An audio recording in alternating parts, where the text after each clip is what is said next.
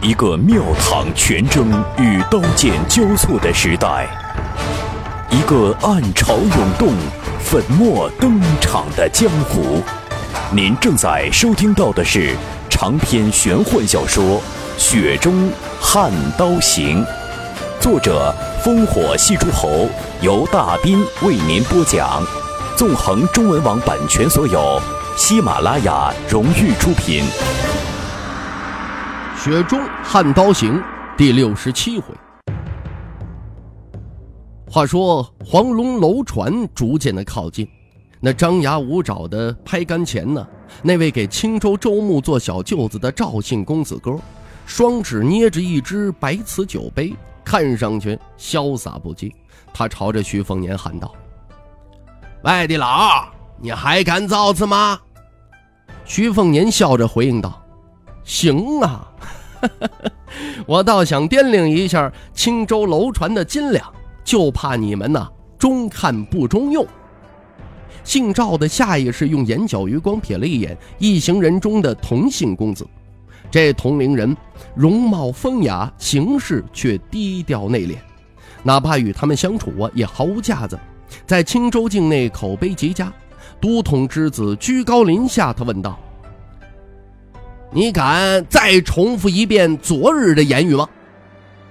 徐凤年明知这是一眼就能看破的陷阱，却依然淡笑道：“靖安王的名字说了又何妨啊？藩王赵恒的儿子站在这儿，一样打得他回去以后连赵恒都认不出来。”姓赵的心中大喜。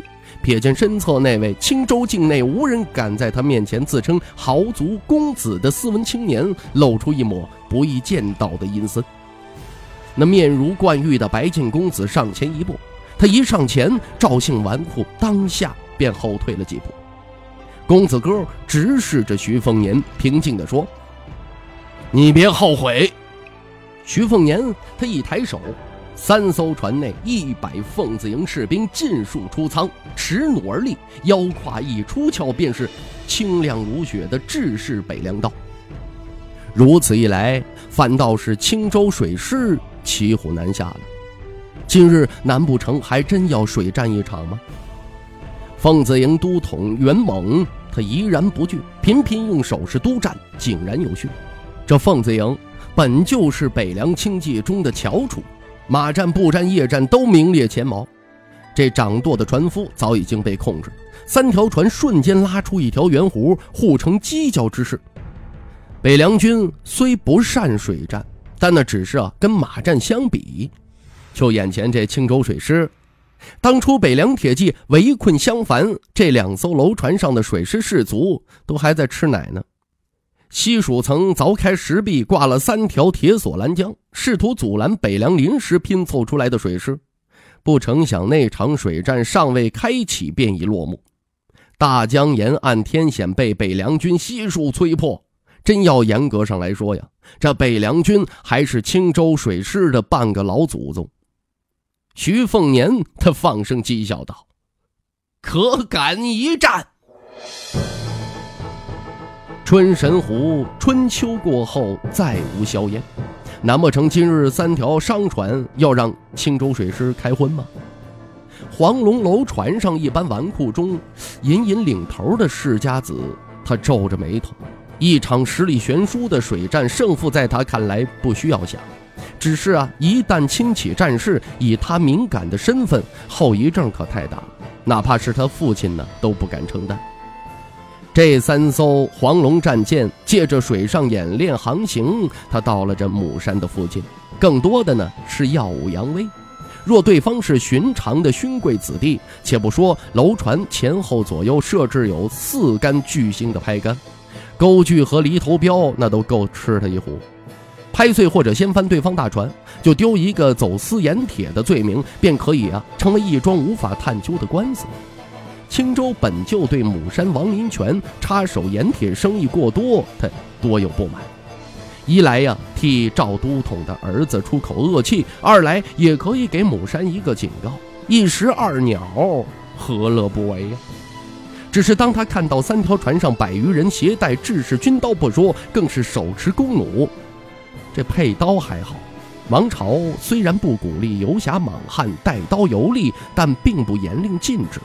可弓弩却是非军武不得私自配置的。他可不是睁眼瞎呀！对面那个登母山游玩的子弟身后，可是站着一位披重甲、持大戟的魁梧武将。王朝甲士百万，能用铁戟的勇夫屈指可数。这次要教训的人的身份，自然就水落石出。有谁能让北凉大戟宁峨眉亲自护卫？他早就听说北凉王世子殿下二度出门游历，不成想今日便不巧给他撞上了。世子殿下可不是说谁都敢假冒，藩王子孙出境需要朝廷的亲准，出行阵仗更是有明文的规格。何况显而易见呢？你自称任何一位藩王世子，都要比假冒这位北凉王世子要安全的多呀。人图的儿子。随便站在春秋八国中喊一声“我是北凉王世子殿下”，看你会不会被那多如过江之青的刺客死士蜂拥而上啊！同是王朝最顶尖世家子的年轻男人眼神复杂，他喃喃自语：“这家伙带了一百北凉亲骑，与我父王几乎等同，好大的排场！不愧是异姓藩王的儿子。”屁股下的座位不同了，脑袋里边生出的想法便截然相反。与为首世家子的谨慎不同，包括赵姓纨绔在内的青州子弟听到徐凤年叫嚣后，火冒三丈。要知道，水战有两大倚仗，一个呢是占据上游，顺势而下，敌师难以争锋；再就是以大船碾压小船。王朝水师这些年耗费巨资打造了三艘与城墙等高的巨舰，这旧东岳境内的鱼皇，旧西楚的神皇，再就是青州水师旗舰。莫说黄龙楼船，便是算的庞然大物的青龙大舰，都要被这船头冒铁撞杆一撞就立碎。黄龙与三大巨舰的差距，无疑正是眼下这商船与黄龙的差距。那厮何来勇气说出“可敢一战”这四个字？这得吃了多少颗雄心豹子胆呢？这批穿锦衣骑壮马的豪门子弟中，除去为首的世家子，有两位啊，性格最为激进毛躁。除了父亲是都统的赵姓纨绔，再就是家里老爹身为青州水师一把手的魏维。魏维啊，一直被青州百姓私底下骂作恶娇。仗着父亲权势，最喜欢强行掳掠姑娘到湖上肆意妄为。事后要么沉尸，要么剥光衣服逼迫他们下船。后者大半呢是不堪凌辱，投水域自尽。魏为最令人发指的地方就在于，他能力挽三弹弓，女子一旦落水，便被他持弓射杀。他父亲呢，堪称青州龙王爷。魏巍这鸟人呢，斗大的字不识几个。寻常啊，在街上打架呀，啊，斗鹰啊，啊，这个遛狗啊，见着世子装扮的读书人，就要上去痛殴一顿。从老子那儿学来了七八分的凌厉狠辣，生平最佩服凉州四恶中加设兽龙的李翰林。经常说呀，有机会定要与那李大公子结拜兄弟才算痛快。魏巍当下是暴跳如雷。他此生啊，最见不惯两样东西：气度儒雅的读书人，再就是比他更跋扈的公子哥。那站在船头的家伙呀，都齐全了，如何都瞧着不顺眼，竟敢在他的地盘上大放厥词，那活得不耐烦呢。转头朝远处一位府上仆役，他怒喝一声：“去给爷的弓取来！”奴仆赶紧跑去，去拿那张啊染血无数的大弓。两艘黄龙楼船上共计有楼船士四百人，五行中土胜水，其色黄，故而船上的士卒啊，身穿黄裳，头戴黄帽，名黄头郎。两艘黄龙船按照水战兵书，水上制敌太白阴经，配备啊长矛钩斧各十，弩三十二，箭矢三千三百，甲胄四十。黄头郎中善战者授予极卓士称号，黄龙有极卓士十数人，何况啊两艘楼船顺风而战，不管如何看，都远胜敌人仅有一百把弓弩，胜券在握。黄龙船上几位女子皆是穿着着贵族女子特有的大袖长裙。这大袖首创于皇宫内的赵之赵皇后，与凤冠为一，都是娘娘嫔妃的常服。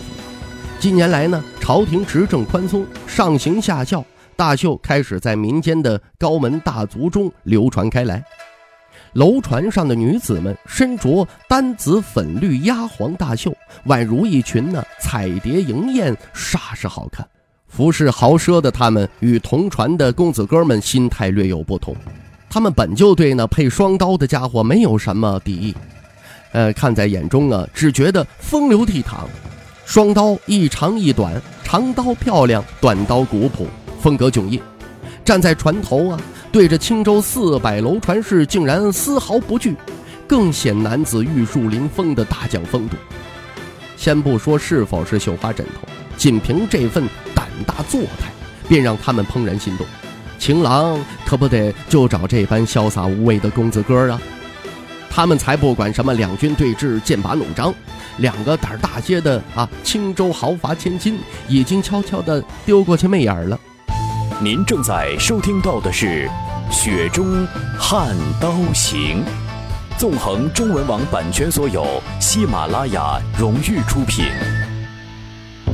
徐凤年对于青州水师能否迎战，其实并不上心，更多的是在观察黄龙楼船的一些细节：战舰调动是否有条不紊，这钩具拍杆是否擦拭清亮，楼船船板上的啊彭凡国有的牛革铁甲是否完备，一叶可知秋。青州水师战力有多少？大抵能看出十之八九。老道士魏舒阳站在世子殿下身侧，以防偷袭。徐凤年转头与宁峨眉随口说些水战要事，对青州水师简明扼要地做了一番评点。这名北凉四衙之一的五点将军不谙水战，但听着世子殿下口中所讲，神情凝重中带着几分惊讶。殿下分明是精通水上兵法战略的行家。阐述利弊，娓娓道来，可不是说看上几眼太白阴经就能纸上谈兵的。宁峨眉他微微一笑，躬身请命道：“只要敌军敢战，末将一戟便可挑断楼船排杆，让其进不了身。至于比拼剑术，黄头狼比我北凉剑族更是差了十万八千里。恳请殿下准许末将率兵先声夺人，定要让青州水师见识一下。”何谓战阵骁勇？徐凤年摇了摇头，打趣道：“宁将军呐，我们约战，打不打呢？最后还得由对面那些人来决定。若是你先出手，那事后追究，我这个名声啊，一向很糟糕的世子殿下，我倒是不怕。最多是徐骁在朝堂上与张守福等一帮殿阁大学士破口对骂，但是小心你连五点将军都做不成。”你瞧瞧那边与你同街的楼船将军，志得意满，估计想着办妥这件事儿就得升官发财了。宁将军呢，跟在我身边本就遭罪，没法子升官也就罢了，若再被降级，那传出去，我这名声可真要是烂遍三十州了。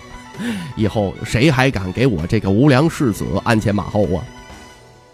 重甲威严的宁峨眉，约莫是大致摸清了世子殿下的脾性，他会心笑道。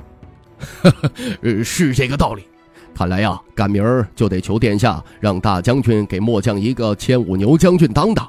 这趟好不容易出门在外，总得给殿下长长脸面。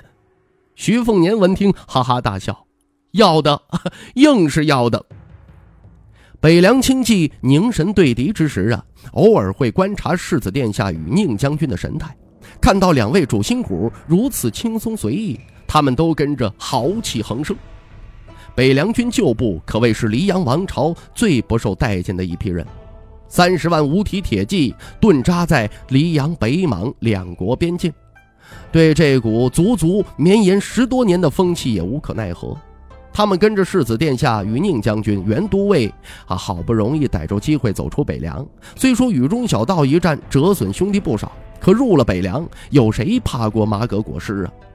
颍川城外，宁将军一戟将那不长眼的顾建堂旧将挑翻下马。后来听宁将军说，世子殿下亲口说，若是他在场，定要把那东晋副都尉吊在城门上示众。如果那会儿凤子营清寂还在半信半疑，可经过了鬼门关，世子殿下亲自救人，再听今日放话，可敢一战，他们呢，信多过疑了。先不管世子殿下是否鲁莽，这一等一的跋扈做派，终归是不愧北凉徐字王旗呀。世子殿下当日在那激流中闪展腾挪，尤其是那握住谱子铁戟提人的手法。凤子营可都看在眼里边，记在心里边。那几个被殿下从水中救起的亲戚，最近呢与袍泽们插科打诨，言语中总有些自傲。却说那徐凤年，他见到黄龙楼船上一个壮硕青年拿过牛角巨弓，拉弓如满月，可见臂力不俗。那一箭呢，直指自己。右手握袖东的徐凤年眯起一双极好看的丹凤眸子，他默默地说。就等你了。母山之上，王林泉来到了自己的小女儿王初冬的楼上书房，一同观战。王东乡的头场雪书斋是母山最高建筑，书籍遍地，散乱无序，但他从不要啊丫鬟女婢整理。书房是禁地，尤其是他写书写诗之时啊，无人敢去打扰。每本书都被评作三六九等，分门别类，给予不同的昵称。无聊时便趴在地上的书堆里边，让不同类别的书籍呢进行假象的决斗，自言自语，自娱自乐。所以啊，他也从不孤单。因此啊，站在书斋外边的贴身丫鬟总能听到诸如：“哎呀，经学胜了兵法，罚尔等兵书四十六部，半旬不被我阅读。”呃，西蜀诗集与南唐曲阜势均力敌了，不错不错。嗯，奖赏你们各自领兵的大将军，花间急教与菩萨蛮各读三日。这丫鬟们对自家小姐一个个天马行空的想法已经习以为常，觉得呀，跟这么个喜庆逍遥的主子真是幸运。小姐若是写书读书闷了，便与他们一起呀蹴鞠呀、荡秋千呢、打马球。尤其是一些个丫鬟都在东乡头长学里边露过面，这可就太神奇了。天下士子们都知道他们了，以至于青州士族中许多俊颜都慕名而来，只求啊娶回一个东乡里的丫头。与那老家伙自称东乡子孙，并称本州文坛两大奇士。这王初东啊，踮起了脚尖儿，望向湖面舟船对峙，他忧心忡忡地问：“爹，打得过吗？”姜到底还是老的辣呀！王林泉胸有成竹。青州水师看似船大人多，其实啊，中看不中用。青州十年无战事，这帮黄头狼也就是做做样子。殿下的亲卫护从却不同啊。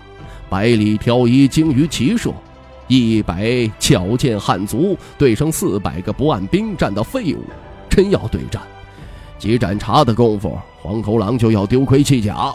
但殿下需要顾及庙堂上的百合，不好先手破敌。